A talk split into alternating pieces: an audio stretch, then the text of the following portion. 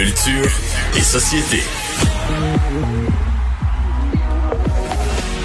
Quel hasard, on a fini les nouvelles en parlant de culture.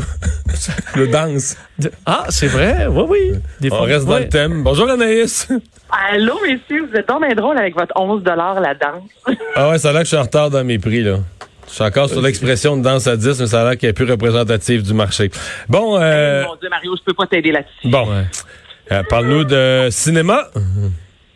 Oui, en fait, je vous parle du euh, court-métrage Au pays du cancre mou Qui est euh, un réalisateur, en fait, et son film, présentement, est en nomination dans la catégorie réalité virtuelle à la Biennale de Venise. Et c'est également, au moment où on se parle, la Mostra de Venise qui euh, se déroule avec des humains. Imaginez-vous, la Mostra de Venise, ça fait vraiment partie euh, des festivals super importants, au même titre que le Festival de Berlin ou encore de Cannes. Et son film est le seul court-métrage québécois, en fait, et autoproduit qui est présenté. Vous pouvez le voir à Montréal, au Centre Phi, entre autres. Et je le dis, dis un peu pour savoir tout d'abord, c'est quoi l'histoire de son film? C'est l'histoire d'un petit frère qui demande à sa grande sœur comment elle a fait pour ne plus avoir peur de noir. Puis la grande sœur en question profite de ce moment-là pour l'entraîner son petit frère dans une histoire imaginaire dans le fond du garde-robe. Mais euh, pour nous, en tant que spectateurs, en fin de compte, on les suit dans cet univers imaginaire. Fait qu'on ne voit jamais la garde-robe, on est plutôt dans des mondes euh, fantastiques, euh, forêts, euh, forêts hantées, euh, marais, sous, lieux sous-marins. Et puis, finalement, au comble de cette histoire, le petit frère va apprendre à faire face à ses propres peurs. Et là, ce qui est particulier, messieurs, c'est qu'évidemment, on ne peut pas voyager. Donc là, les, les, les, producteurs, les réalisateurs qui voient leurs films présentés dans des festivals ne peuvent... Donc, il n'est pas, il n'est pas à Venise, lui, là il n'est pas à Venise. Oh, mais il y a la technologie. Ben, c'est très futuriste, Mario, la technologie. Donc, il peut quand même communiquer avec les gens qui sont sur place. Il m'a expliqué ça. C'est flyé.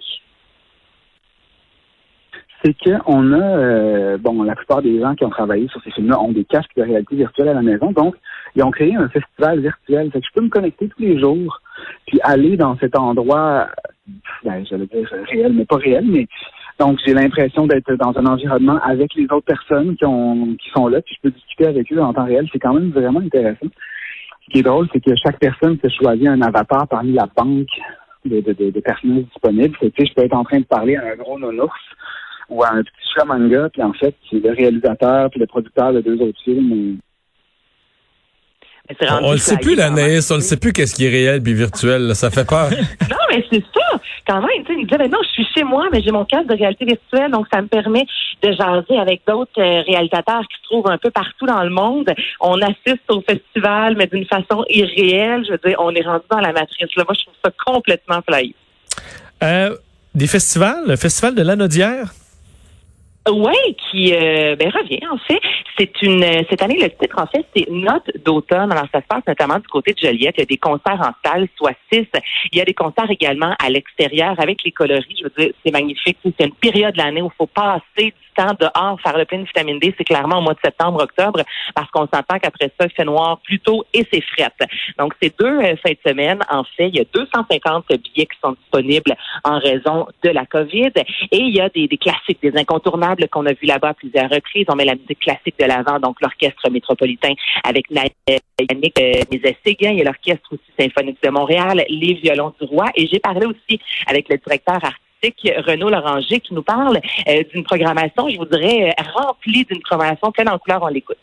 On a aussi des grands artistes euh, canadiens, québécois et canadiens. Marc-André Hamelin, le merveilleux pianiste qui va donner un récital chez nous le 25 septembre. C'est son premier concert devant public depuis le mois de mars dernier.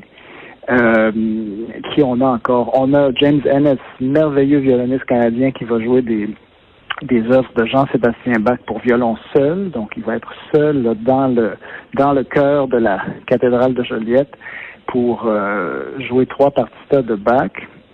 Et on a de la très grande visite de quelqu'un qui n'est jamais venu au festival, la soprano Adrienne Piejonka, elle est canadienne, torontoise, et le directeur artistique Renaud Laranger me disait faut pas avoir peur de, de sortir. On a travaillé tellement fort, les, les festivals en soi travaillent tellement fort pour offrir une belle programmation. Souvent, à la dernière minute, on travaille fort au niveau aussi euh, sanitaire avec la distanciation sociale, les masques au niveau hygiénique. Donc, il dit sortez de la maison, ayez pas peur. C'est vraiment une belle façon aussi d'encourager nos artisans euh, du Québec. Tu nous parles de la journée des métiers d'art. Oui, ça c'est en fin de semaine. Je trouve l'idée fantastique. Donc, il y a une centaine d'artisans, c'est aux quatre coins du Québec. Donc là, en fin de semaine, si vous êtes à la recherche de quoi faire, vous allez journéemétierdart.com. Vous choisissez votre région. Donc, si vous êtes à Amkoui, vous pouvez autant y participer que si vous êtes euh, du côté, entre autres, de Rapide Danseur ou en Outaouais. Bref, là, alors vous allez faire un tour sur le site et là, vous entrez votre région et vous voyez en fait tous, tous, tous les artisans qui participent autant de la céramique, autant des bijoux, autant euh, au niveau euh, pouf, gastronomie. Alors, c'est encore là une belle façon de découvrir les artisans de chez nous, des fois qu'on visite pas euh, tant que ça. Et on vous invite à sortir ce week-end pour découvrir ces personnes-là. Et ça, Anaïs, c'est une bonne nouvelle pour Star Academy parce que, évidemment, on veut que ce soit des gens le, plus de talent possible qui y soient. Et il faut croire qu'il y en a parce qu'on a besoin de supplémentaires. Mais oui, c'est comme un puits sans fond, Vincent, au Québec. Trouves-tu le, le, talent au niveau du chant? J'ai l'impression que je suis une des seules, finalement, qui ben, Ça achève, là. Ça achève, là. Pourquoi? Eh parce que sans le karaoké comme lieu euh, pour se, se, pratiquer et tout ça, c'est... ça va faiblir. C'est de la disette qui s'en vient. Soyons réalistes. Hey, mais tu sais, tu dis ça, Mario, puis tu as tellement raison parce que le club d'être dans le village, là, il y a beaucoup, beaucoup de gens qui allaient se, se, pratiquer en fait là-bas avant les auditions, notamment à la ben, voix. Une de celles qui était à la, euh, la voix de l'année passée, comment elle s'appelait, Roy, euh, j'oublie son prénom, c'est niaiseux, mais c'était un habitué du club d'être. Ben oui, mais ça, là, tu... Roy. Raphaël Roy, merci, merci, tu me sauves. Toi, t'allais chanter Mary Stone, puis tu passes après une ancienne de la voix qui te fait euh, Whitney Houston à la perfection, c'est un peu gênant, mais alors on préfère les voir à la télé. Oui, tu as raison, c'est un peu gênant. Et là, ben, la bonne nouvelle, en fait, c'est que les auditions euh, affichent déjà complet euh, à Montréal. Donc, à la fin septembre, il y avait trois dates. Je vous rappelle que là, cette année, c'est différent. Faut s'inscrire comparativement aux années euh, antérieures où on se présentait, on attendait des heures. Là, faut vraiment s'inscrire sur le site de tva.ca.